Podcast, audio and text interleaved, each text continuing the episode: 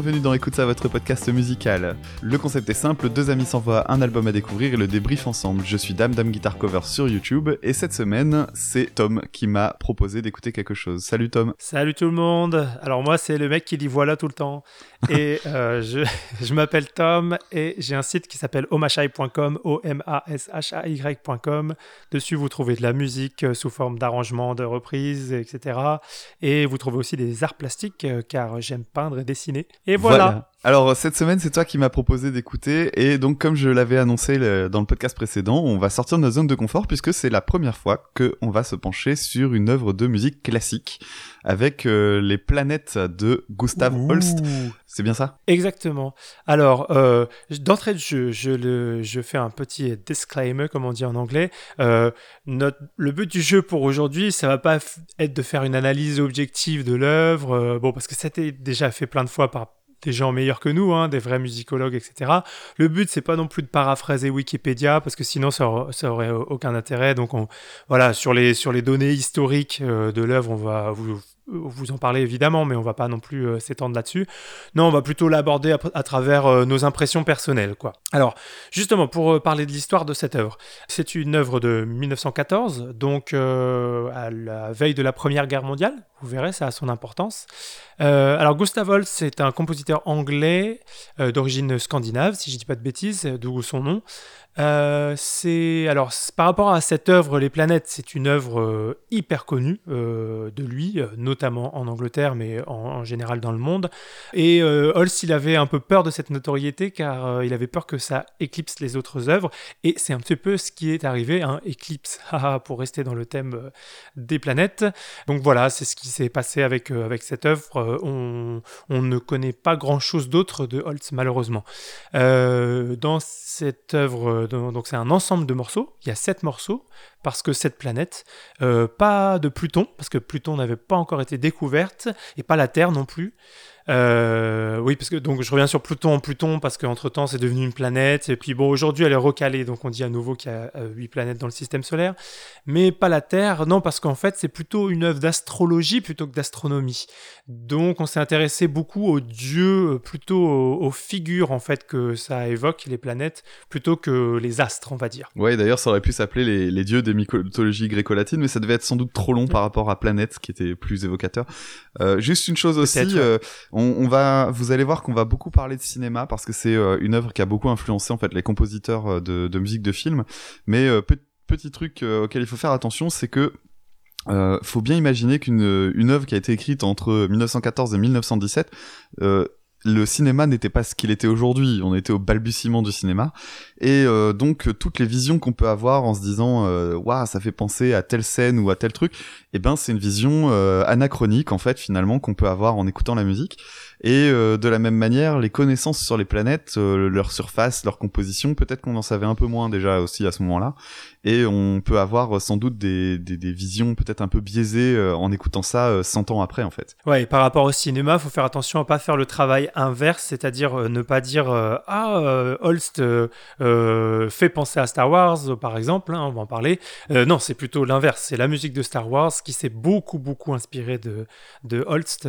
voilà. Bah donc ça tombe bien on va en parler, euh, avec ce premier morceau, euh, Mars, celui qui apporte la guerre. Donc vous voyez encore une, référence au dieu de la mythologie. On écoute tout de suite. Un petit extrait.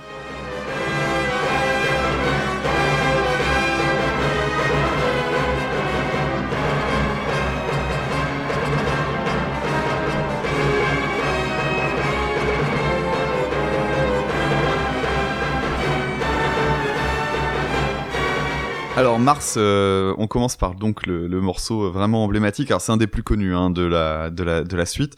Grosse influence euh, chez John Williams euh, pour Star Wars, pour ceux qui, qui aiment bien Star Wars. On a un thème répétitif avec des ambiances et ça vraiment ça se ressemble très très fort. Il y a quelque chose que moi j'ai bien aimé, c'est en fait les percussions qui sont tout le temps en place. Alors c'est super oppressant. Tu, Tom me donnera un petit peu de détails sur sa construction. Euh, et puis il y a pas mal, euh, il y, a, assez souvent des, dissonances. Euh, ça donne un sentiment de puissance, de tension. Alors j'avais noté moi dans mes notes que c'était un peu long un poil long, mais il y a un truc que je trouve extraordinaire en plus de l'intro et du thème que vous, que vous allez entendre ou que vous avez entendu. C'est la fin. Il y, a, un truc assez rigolo qui se passe à la fin, c'est qu'on reprend le thème de départ euh, avec euh, avec l'ostinato, donc le motif rythmique qui se répare, qui se qui se répète. Il est refait mais de façon euh, lente avec des notes très séparées. Je sais pas quoi en penser. C'est étonnant. C'est c'est étonnant. C'est chouette. Ouais, et je pense que c'était encore plus étonnant à l'époque. Euh, alors tu l'as dit, effectivement, c'est construit sur un ostinato rythmique. Donc un ostinato, c'est une figure euh, rythmique qui se répète, qui se répète, qui se répète. Euh, si vous connaissez le boléro de Ravel, bah, le boléro de Ravel, il y a un ostinato de caisse claire pendant les 15 minutes du boléro qui est en crescendo permanent. ici, c'est à 5 temps, triolet noir, noir, croche, croche, noir. c'est asymétrique, donc déjà, ça crée une tension. Hein, 5 temps, c'est une mesure asymétrique. Donc il y a déjà une tension là-dedans. Il y a une tension aussi dans l'harmonie et il y a une montée en puissance pendant toute l'introduction. Euh, donc j'en parlais, les, dissonances, euh, il y a euh, ce qu'on appelle la polytonalité, c'est-à-dire qu'il y a une partie de l'orchestre qui joue dans une tonalité et une autre. Donc l'ostinato il est sur une tonalité et l'orchestre part dans une autre tonalité. Donc ça assez original à l'époque, assez novateur. bah on écoute tout de suite le passage en question.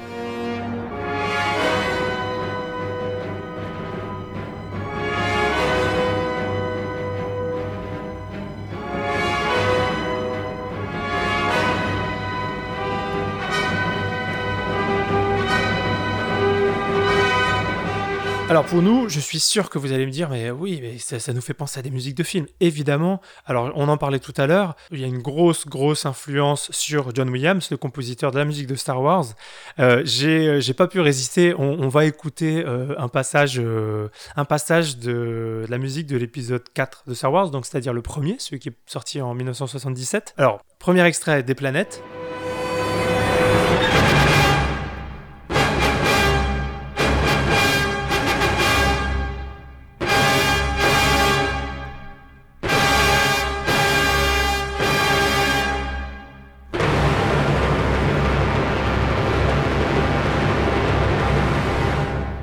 Et maintenant, euh, le Star Wars.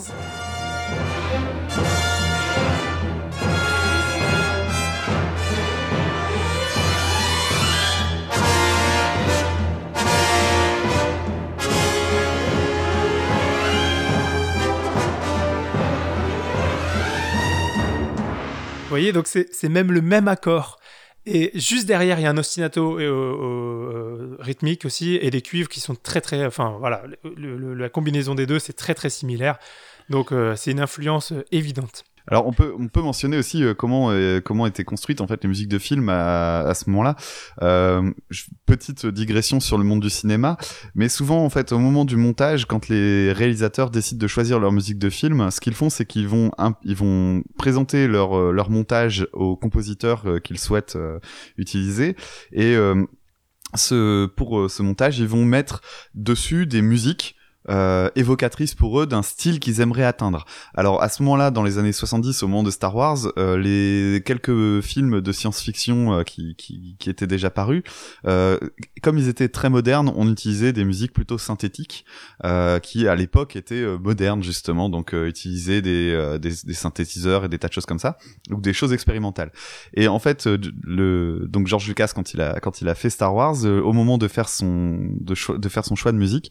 Euh, utiliser donc les musiques des planètes de Holst euh, sur les sur les vidéos de Star Wars pour euh, proposer à John Williams de, de faire un, un, travail qui ressemblerait à ce qui peut expliquer et ce qui explique même carrément cette très très très forte similarité entre les deux. Ouais, carrément. Et c'est ce qui explique aussi que les musiques actuelles de films, euh, je pense notamment à tous les films d'action-aventure, les trucs avec les super-héros, la science-fiction, se ressemblent énormément. J'avais vu une vidéo sur YouTube là-dessus, il euh, faudrait que je vous retrouve la référence, euh, en fait, où ils expliquent que effectivement, au, moment du montage, en fait, la musique n'est pas encore composée et le réalisateur, donc du coup, pour vérifier que le montage est quand même dynamique et tout ça, met une musique d'un autre film. Donc, par exemple, c'est pour ça qu'on a, bon, prenons un exemple, il y a le mec qui réalise, le réalisateur de Thor, qui va dire ah je veux un truc avec de la tension, hop, il va chercher la musique de Spider-Man.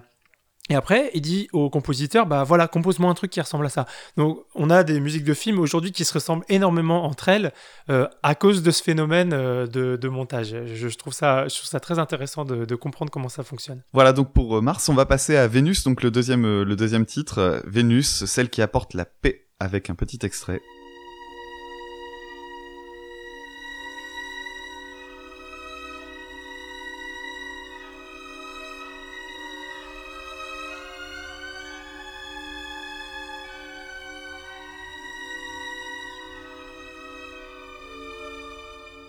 Alors, Vénus, on est dans un contraste, mais total avec le premier, triste, le, premier titre en fait. On a, on, part de quelque chose de très très puissant et là on arrive sur quelque chose de beaucoup plus calme.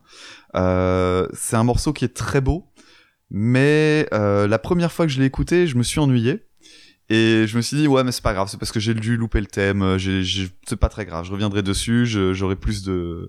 J'aurais, je, je, me sentirai mieux la deuxième fois. Et finalement, en fait, la deuxième écoute a confirmé la première. Je me suis ennuyé en écoutant le, morceau. En fait, j'aime bien le début. Euh, au début, il y, a un, y a un thème que je trouve vraiment très très joli. Et après, il y a tout un passage où je m'ennuie, je m'ennuie, je m'ennuie, jusqu'à ce que ça revienne sur un autre thème que je trouve joli à la fin. Et y a, mais il y a un espèce de ventre mou. En plus, ce morceau est assez long, je crois qu'il doit faire 7 ou 8 minutes. Donc, euh, c'est deux minutes au début, quatre minutes d'ennui, deux minutes à la fin. Bref, pas top. Euh, il y avait quand même, cela dit, alors il y a un, côté euh, féerique euh, qu'on peut entendre et c'est dû à la, au, type d'instrument utilisé. Alors ça c'est intéressant si vous voulez intéresser à comment est-ce qu'on fait sentir tel truc ou tel sentiment dans la musique. là, c'est très très évident. Là, on a un côté féerique qui est évoqué grâce à la harpe et euh, un instrument. Alors moi j'avais noté xylophone, mais c'est pas du xylophone. C'est un glockenspiel, c'est-à-dire c'est comme un, carillon. Imaginez des, des lamelles en, en, métal et non pas en bois comme le xylophone. Donc ça sonne euh, et ça sonne très tout de suite très euh, scintillant, très très aigu. Et je rebondis sur ce que tu disais, Dame. alors, c'est vrai, je peux comprendre, je comprends complètement ton impression de. C'est vrai que ça redescend beaucoup après, après Mars. Il faut dire que dans ce morceau, il n'y a pas un gros thème euh, qu'on peut chanter, euh, qu'on retient, qui colle à la peau après. Euh, alors, dans Mars, je dirais pas qu'il y a de, thème comme ça imposant, mais c'est compensé par le fait qu'il y a des, gros effets, un ostinato rythmique, puis des, cuivres très très forts, etc. Ce qu'il n'y a pas dans Vénus, c'est tout tranquille pendant 8 minutes, donc je peux, comprendre ton impression. Ouais, mais c'est un truc qui m'embête moi parce que euh, j'aime plutôt bien le classique et euh, j'ai toujours l'impression quand on parle de classique euh, dans, dans, la vie de tous les jours que le classique a toujours cette réputation de musique un peu pompeuse ou ennuyeuse ou je ne sais quoi. Et, et ça m'embête de tomber dans ce travers, c'est-à-dire que vraiment écouter un morceau et dire ah je me suis fait chier, je dis, j'ai l'impression de tomber dans une caricature de mec qui écoute du classique et qui n'y comprend rien. En fait. ouais, ouais, je comprends. Ben, après, euh, bon, celui-là, il est plus, euh, plus méditatif, on va dire quoi. On le, on le, on l'écoute pas pour euh, forcément pour s'éclater, mais peut-être pour, plus pour se poser. Alors c'est vrai que le fait qu'il arrive en dernier, en deuxième, pardon, c'est peut-être un peu tôt, mais bon. Ouais c'est plus méditatif, mais je, dois pas je, je, ne dois pas aimer euh, méditater. Ouais, c'est ça. euh, alors, moi, je voulais juste rebondir sur une dernière chose. C'est le, le, ça commence par un corps solo en, en entrée, hein, ce, le corps. Et euh, à nouveau, ça me permet de rebondir, de renvoyer vers John Williams. Si vous écoutez la, le thème principal de Jurassic Park, ça commence avec un corps solo. On écoute.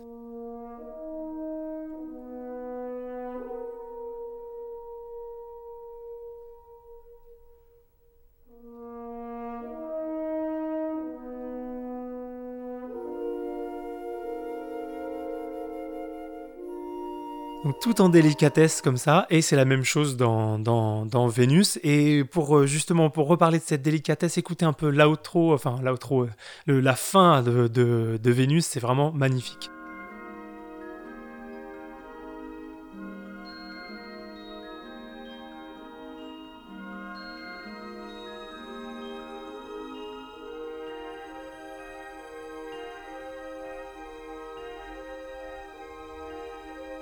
Voilà donc pour la fin de Vénus. On va passer euh, à la planète suivante maintenant, Mercure, le messager ailé.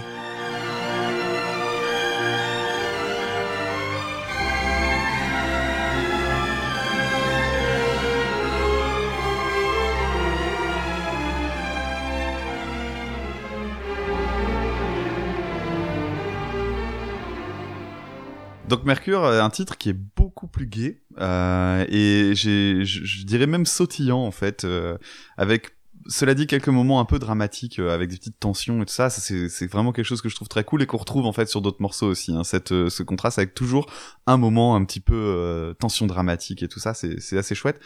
Il y a une chose que je trouve intéressante avec Mercure, c'est que c'est un morceau qui dure 4 minutes en fait et ou, ou 3 minutes 50, quelque chose comme ça. Ça, il y a un côté finalement assez moderne là-dedans.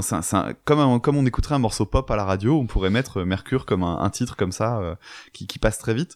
Et euh, je suis toujours étonné en fait dans la musique classique de, cette faculté qu'ont les compositeurs à, réussir à provoquer des images. Alors ici au début, euh, sans doute grâce au titre aussi, puisque le titre donc c'est le messager ailé, donc on, imagine quelque chose qui vole.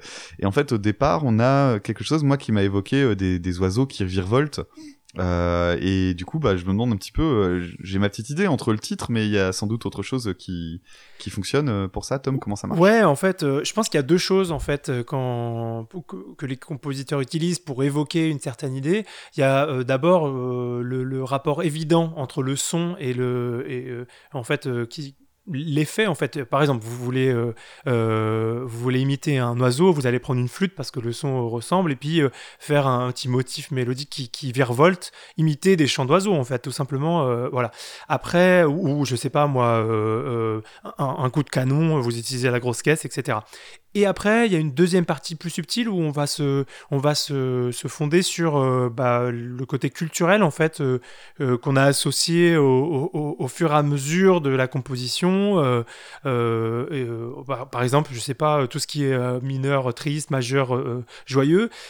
mais là, ça va moins bien fonctionner dans d'autres cultures où, où, les rapports sont pas les mêmes, les, les, les représentations culturelles sont pas les mêmes. Il y a, y a, une chose qui m'a plu aussi dans le dans le morceau là, on en parlait tout à l'heure avec Vénus qui manquait de, motifs répétitifs ou de choses comme ça.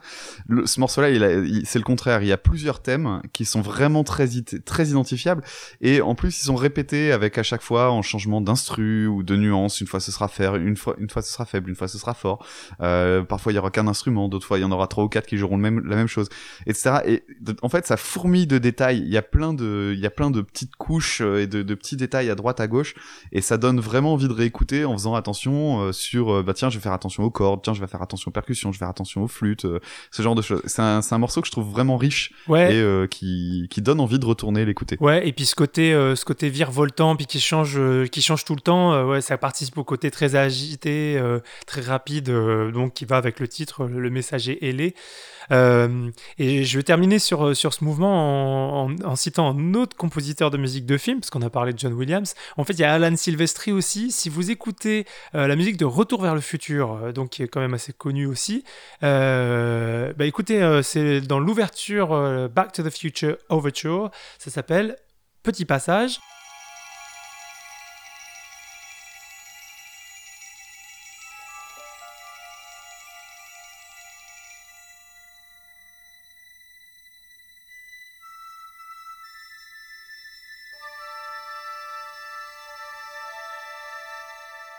Et un extrait de Mercure, écoutez ça.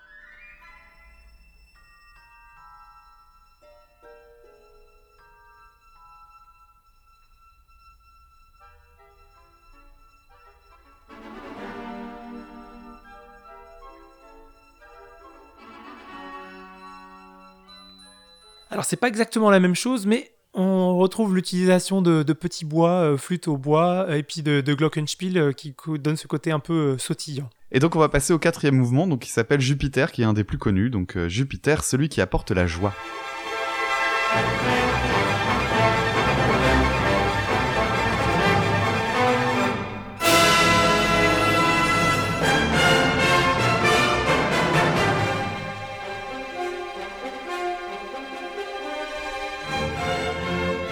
Alors, comme je disais, c'est un des, c'est un des plus connus en fait de la de la symphonie. Apparemment, euh, j'ai lu que c'était le mouvement. Alors, au tout départ, quand la, la symphonie avait été jouée au début du siècle, je sais pas si c'était les, les, les, directeurs des salles de concert qui décidaient la programmation, mais en fait, euh, le morceau Jupiter était fréquemment joué à la fin. Euh, de, de, alors que là, il se trouve vraiment pile poil au milieu de la de l'œuvre. Bon, peu importe. Donc il était joué à la fin des représentations et parce que ça faisait un bon final, sans doute grâce à d'abord un, vrai dynamisme dans le, morceau par rapport au dernier dont on parlera tout à l'heure et euh, sans doute aussi parce que ben, il y a des thèmes reconnaissables euh, très très très très forts et donc ça en, faisait un très bon final mais c'était contre l'avis de Holst euh, Holst donc n'était pas d'accord avec ce, avec ça mais bon c'est comme ça que ça se passait quand même. Alors deuxième titre que je connaissais après Mars euh, et moi je le connaissais grâce à un jeu, un jeu vidéo qui s'appelle Catherine, qui est un jeu de puzzle en fait de, de casse-tête. Et euh, à chaque fois qu'on fait un nouveau puzzle, il y a c'est introduit par ce thème-là, donc euh, le ta ta ta ta ta ta ta ta et euh, voilà, donc euh, moi je connaissais grâce à ça. Et petite parenthèse sur le jeu Catherine, Catherine c'est un jeu cool parce qu'en fait toutes les BO, euh, tout, tout, tous les morceaux de la BO en fait sont des morceaux, des extraits de classiques. Et c'est grâce à ça que j'avais connu euh, notamment un, autre morceau de qui s'appelle Baba Yaga de Moussorgsky. Et euh, voilà, je pense qu'on vous en passera un petit morceau parce que on a Tom et moi l'avons reprise, euh, surtout Tom en fait, puisque euh, c'est Tom qui l'avait recomposé entièrement pour qu'on en fasse une version euh, un peu plus rock metal. On vous mettra un petit un bout à la fin. Ouais, Baba Yaga version métal. N'hésitez pas à aller voir la vidéo en ligne. Euh, vous tapez Baba Yaga, je pense version rock. c'est sur ma chaîne Omashai. Euh, voilà, vous pourrez trouver euh, ce clip. Je mettrai le lien sur le, je mettrai le lien sur le blog et puis on passera un petit extrait audio euh, à la fin de l'é- à la fin de l'épisode. Merci, c'était le petit moment auto-promo. Exactement. Euh, donc du coup pour en revenir à Jupiter, euh, moi j'ai j'ai il y a un truc que j'ai que, que j'ai noté et qui me fait vraiment marrer. En fait, il y a un passage très très majestueux et très apaisant qui arrive à 3 minutes. Alors, on va vous mettre un extrait et je vais vous dire ce que moi ça m'évoque.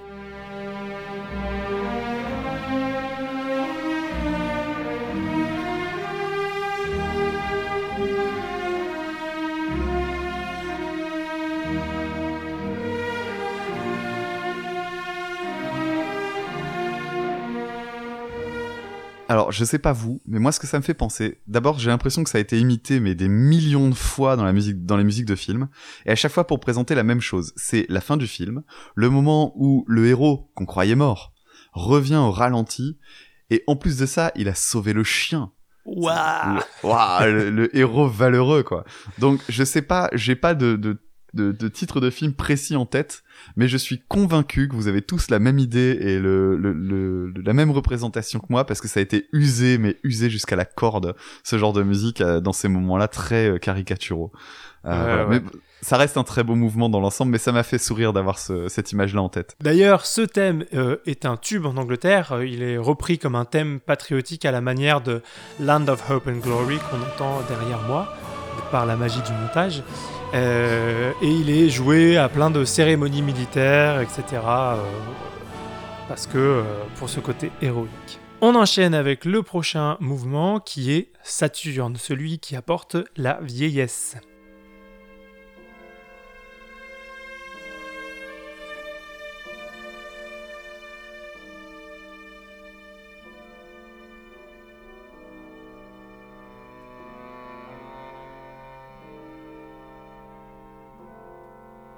Alors Saturne, un mouvement lent, un mouvement dramatique, voire morbide, on dirait une marche funèbre. Euh, on dirait carrément une marche funèbre euh, vers 3 minutes 20, vous allez voir.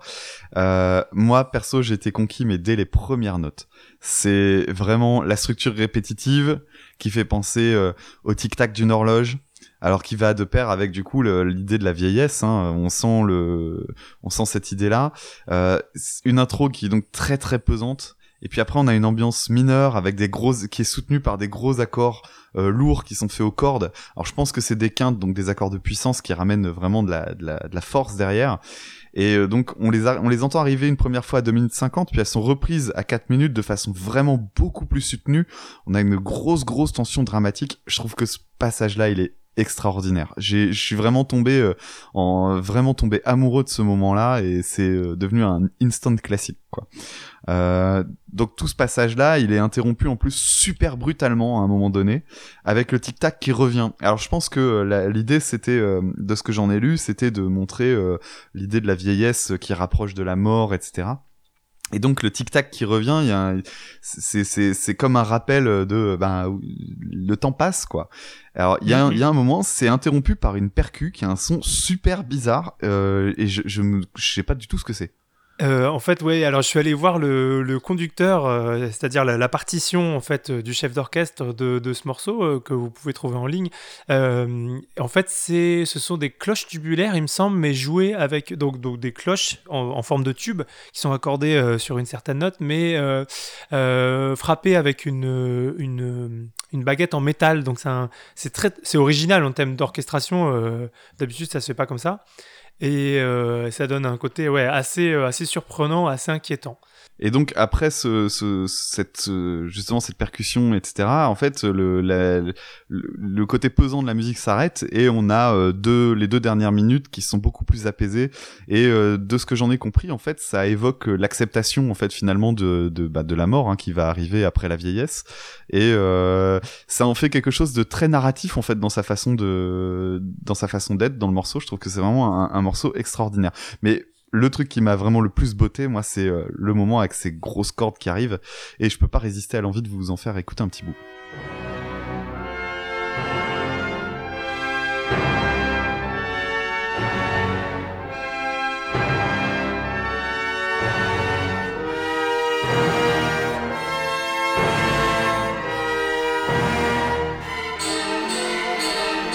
Saturne, ça m'a aussi évoqué une autre œuvre de, euh, de Maurice Ravel qui s'appelle Daphnis et Chloé, où il y a des tenues longues euh, par les cordes dans, dans, le grave et au-dessus des envolées de flûte, on dirait des petits oiseaux. Euh, ça me fait penser à l'introduction de Daphnis et Chloé. Bah, tiens, on en écoute un morceau.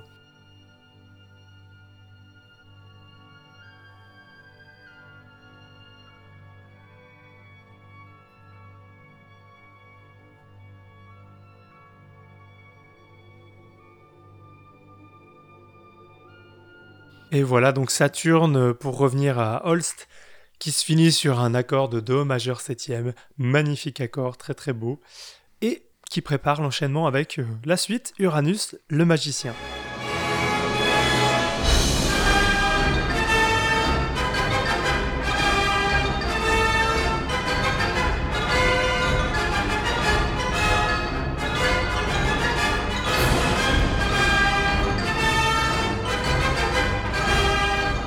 Alors le début, moi, ça m'a rappelé, euh, bah, pour ceux qui connaissent un petit peu euh, leur classique, euh, Fantasia. Donc euh, Fantasia, ah oui, le, évidemment, le, ouais. le Disney. Euh, donc la, la, musique est composée essentiellement de, de, de thèmes de classiques, avec notamment la, le titre L'apprenti sorcier.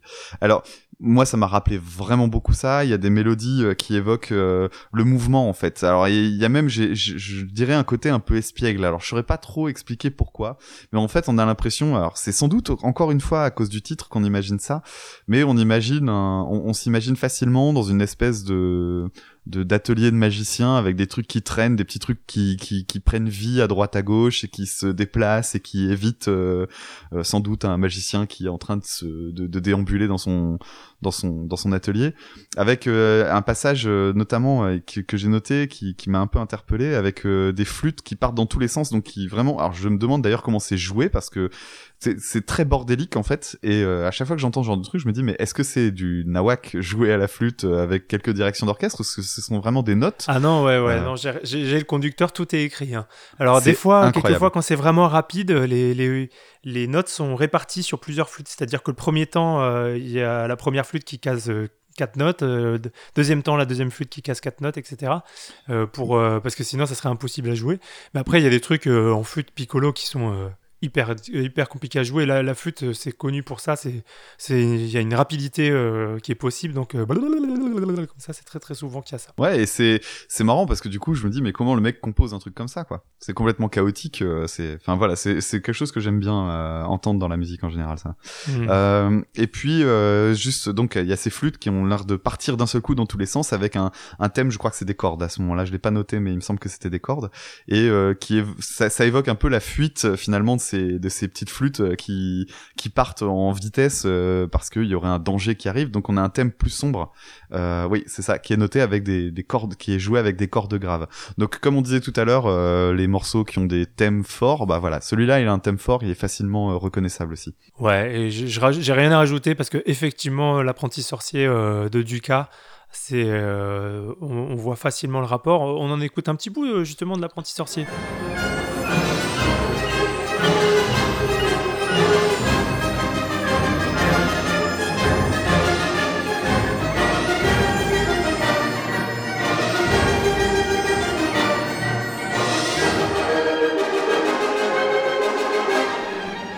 Voilà, le côté swingé un petit peu de l'apprenti sorcier, même si euh, quand je dis swingé, c'est anachronique, puisque le jazz est arrivé un peu après. Euh, mais euh, il y a une proximité à ce niveau-là. On enchaîne avec le suivant? Ouais, on enchaîne avec Neptune, donc le mystique, qui est le dernier mouvement, celui qui va terminer la symphonie.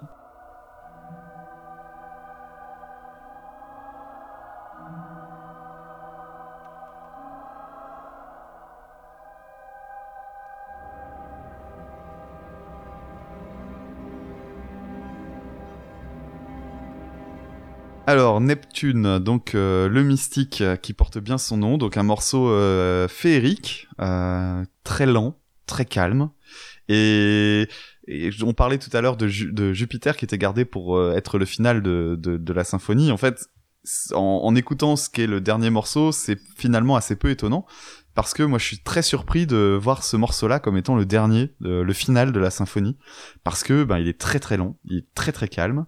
Alors il y a une chose qui est vraiment très très belle, hein, c'est euh, il y a un chœur de femme à la fin, euh, qui est assez inquiétant en fait, et qui est utilisé comme une texture. C'est-à-dire qu'il n'est pas en avant comme on pourrait avoir dans euh, euh, dans Carmina Burana, où c'est voilà, où c'est le truc principal, c'est les voix. Non, là c'est vraiment derrière, en fond, et ça m'a rappelé, moi ça m'a fait penser à la musique de qu'on entend dans 2001 donc l'Odyssée de l'espace, le film de Kubrick, avec en fait une, bande originale qui était composée par un artiste, un, donc comment on pourrait dire un compositeur contemporain Un compositeur euh, hongrois qui s'appelle Giorgi Ligeti. Ouais, voilà. Ligeti et donc de la musique très très oppressante, hein, très euh, très étrange.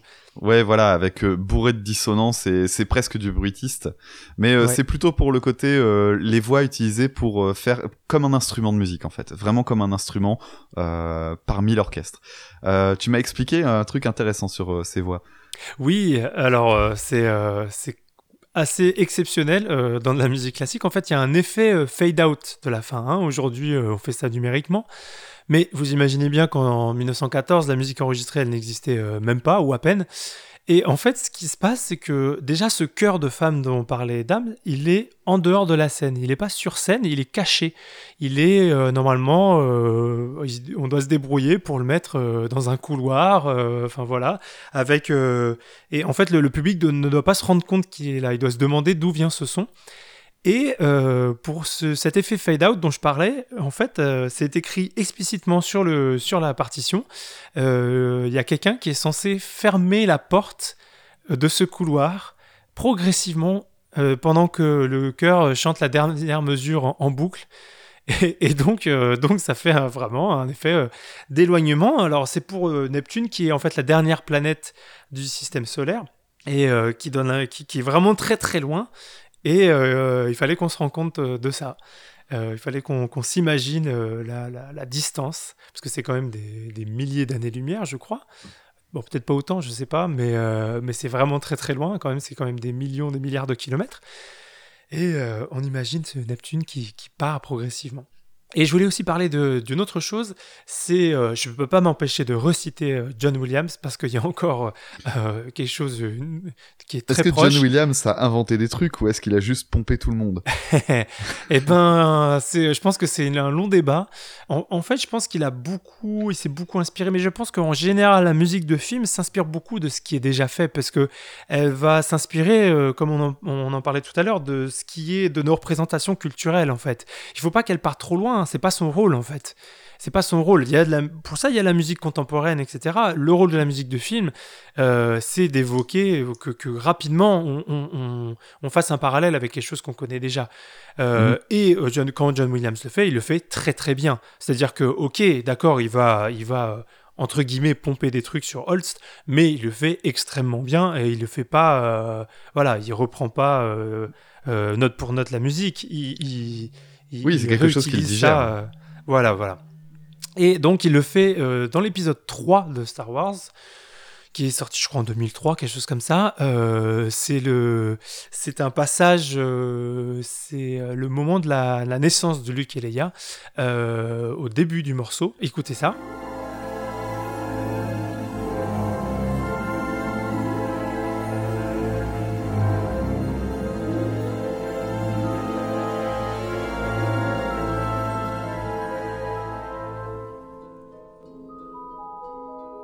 Et maintenant, on écoute Neptune de Holst, un moment qui ressemble beaucoup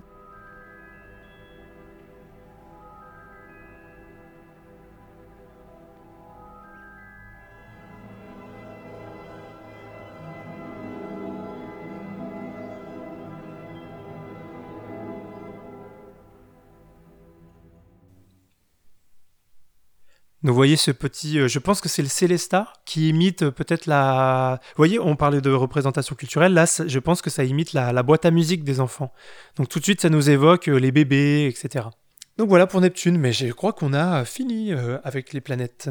Ouais, et ben c'était c'était une belle découverte ou redécouverte puisque bon comme je pense beaucoup de monde en fait on connaît forcément ou du moins on a l'impression de connaître un tiers ou la moitié de, de, de, la, de la symphonie. C'était très très chouette de la découvrir du coup euh, de cette façon-là. Je suis vraiment très content.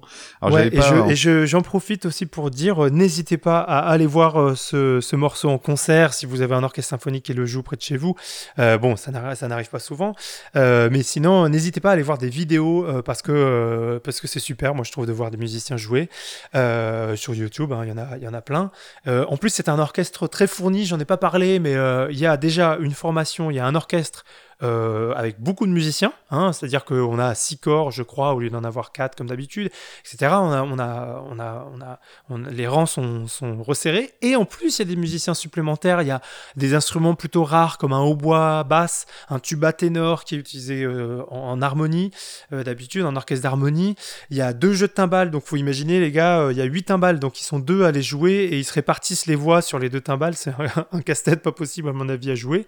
Un célesta, il y a deux Enfin, voilà. Donc, un, orchestre euh, euh, avec plein de petits instruments originaux. Donc, euh, allez voir des vidéos, euh, n'hésitez pas. À mon avis, c'est très sympa. Perso, je connais pas, je suis pas du tout hermétique au classique. J'aime, vraiment bien, mais je j'ai pas une grosse culture dans ce domaine-là parce que bon, ça, ça a jamais été mon héritage familial ni rien. Et donc, le, le, classique, on l'aborde un peu dans la scolarité avec les, les, cours de musique au collège, ce genre de choses. Bref, j'ai pas une, une, culture très étendue. Toi, qui as fait du conservatoire, des choses comme ça, t'as sans doute plus de, de choses à nous apporter. Est-ce qu'il y a des, des recommandations par rapport à ce qu'on vient d'entendre. ouais, encore que euh, ce dont je vais te parler, il y a peu de choses que j'ai eues euh, euh, par le conservatoire, mais plutôt en ayant, en, essayant d'aller chercher par moi-même.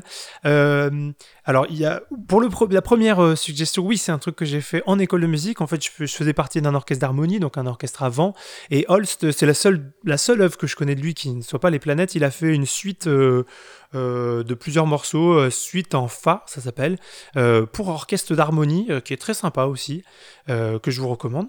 Et puis après, pour rester dans le classique, dans le symphonique, les compositeurs contemporains de Holst. Alors, donc on a Ravel avec Daphnis et Chloé qu'on a écouté, mais aussi qui a fait des morceaux tels que Ma mère Loi, très joli morceau, très jolie suite de morceaux.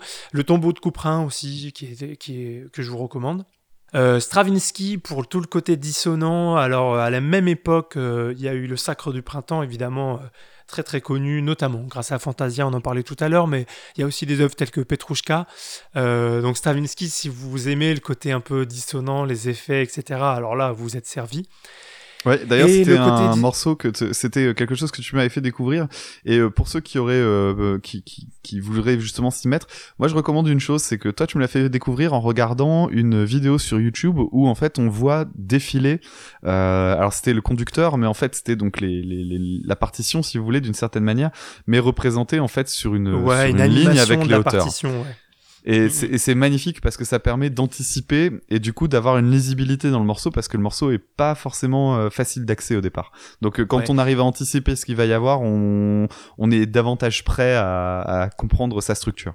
Ouais, peut-être. Et puis Dame parlait tout à l'heure des, des flûtes qui virevoltent et tout ça. Euh, et il se disait, mais comment on peut composer un truc pareil? Mais alors là, avec Stravinsky, mais, si vous regardez un peu la partition, mais vous dites, mais comment comment c'est possible quoi? Comment un cerveau humain peut, peut imaginer un truc comme ça? Est-ce qu'il a mis juste des notes ce, que ce dont je doute hein, quand même. Euh, mais alors si c'est réfléchi, comment, comment diable est-ce qu'il a fait un truc comme ça?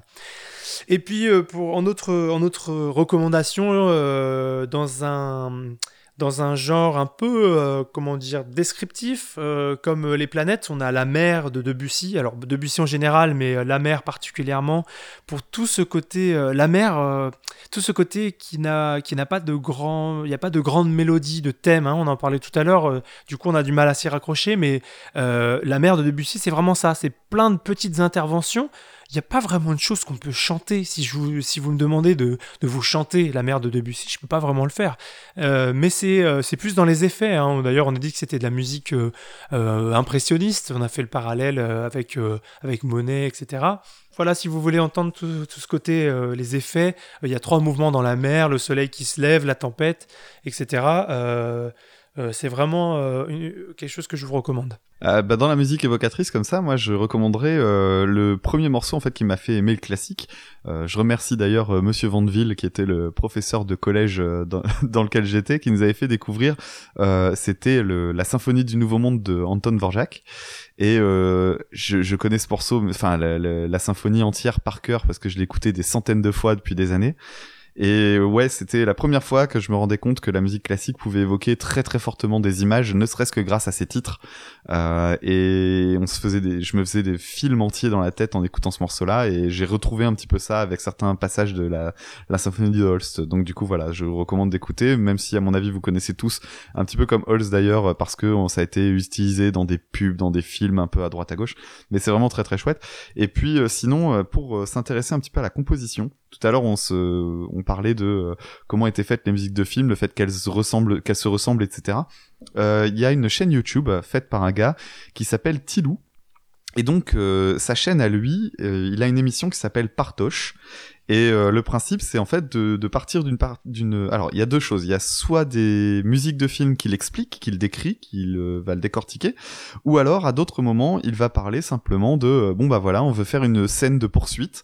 Comment va-t-on faire une musique de scène de poursuite? Et là, il parle d'une partition vierge et avec un logiciel qui va synthétiser les sonorités de l'orchestre, il va s'amuser à expliquer bon bah voilà, on va mettre tel truc, tel truc, tel instrument, et il compose en direct devant vous entièrement un passage, un morceau de 3-4 minutes pour donner une ambiance dans un film. C'est assez incroyable d'abord de voir la maîtrise du mec, et puis surtout ben, de voir à quel point ça peut être parfois très mécanique, euh, justement parce qu'on a a une habitude culturelle euh, à utiliser tel type de sonorité euh, dans tel contexte. C'est vraiment très très chouette. Donc allez voir donc l'émission Partoche de Tilou sur YouTube.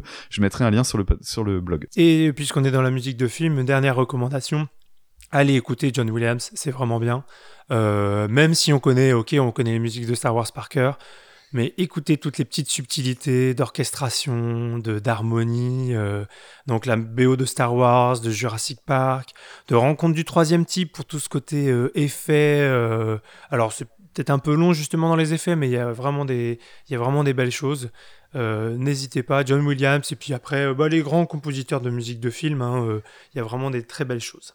Ouais, en musique de film, euh, alors qui seront pas vraiment en rapport, mais si vous voulez euh, voir deux très bons compositeurs de musique de film, moi, ce que je vous recommanderais, euh, d'abord le compositeur Danny Elfman, donc compositeur dont on a déjà parlé, qui qui est le compositeur de la plupart des films de Burton, surtout dans sa plus belle époque, donc avec des morceaux vraiment très très chouettes, mais vraiment dans un style très très différent de ce qu'on vient d'entendre.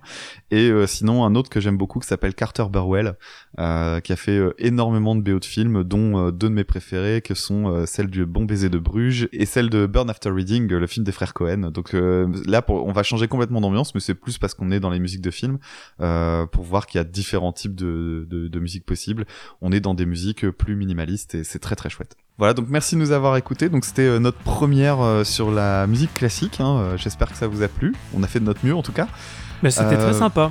Ouais, c'était très sympa. C'est très, c'est très particulier de travailler là-dessus quand même, mais pourquoi pas. En attendant, vous pouvez nous retrouver comme d'habitude sur notre blog, donc écoutesapodcast.wordpress.com. Vous pouvez nous contacter par mail écoutesa@gmail.com. Vous pouvez nous rejoindre sur Twitter, écoute ça e e bas CA euh, pour nous faire part de vos retours, de vos impressions, etc. Et n'hésitez pas à parler de nous autour de vous, euh, d'aller sur iTunes pour y déposer un petit nombre d'étoiles pour nous aider à, être mieux référencés. Ça nous fera fort plaisir. Tu as une phrase à dire, un truc en plus? Bah écoute, je, vais trancher un peu avec euh, cette, cette ambiance un peu intello et je vais mhm. dire Finis, ton, pâté, lève ton gobelet en plastique.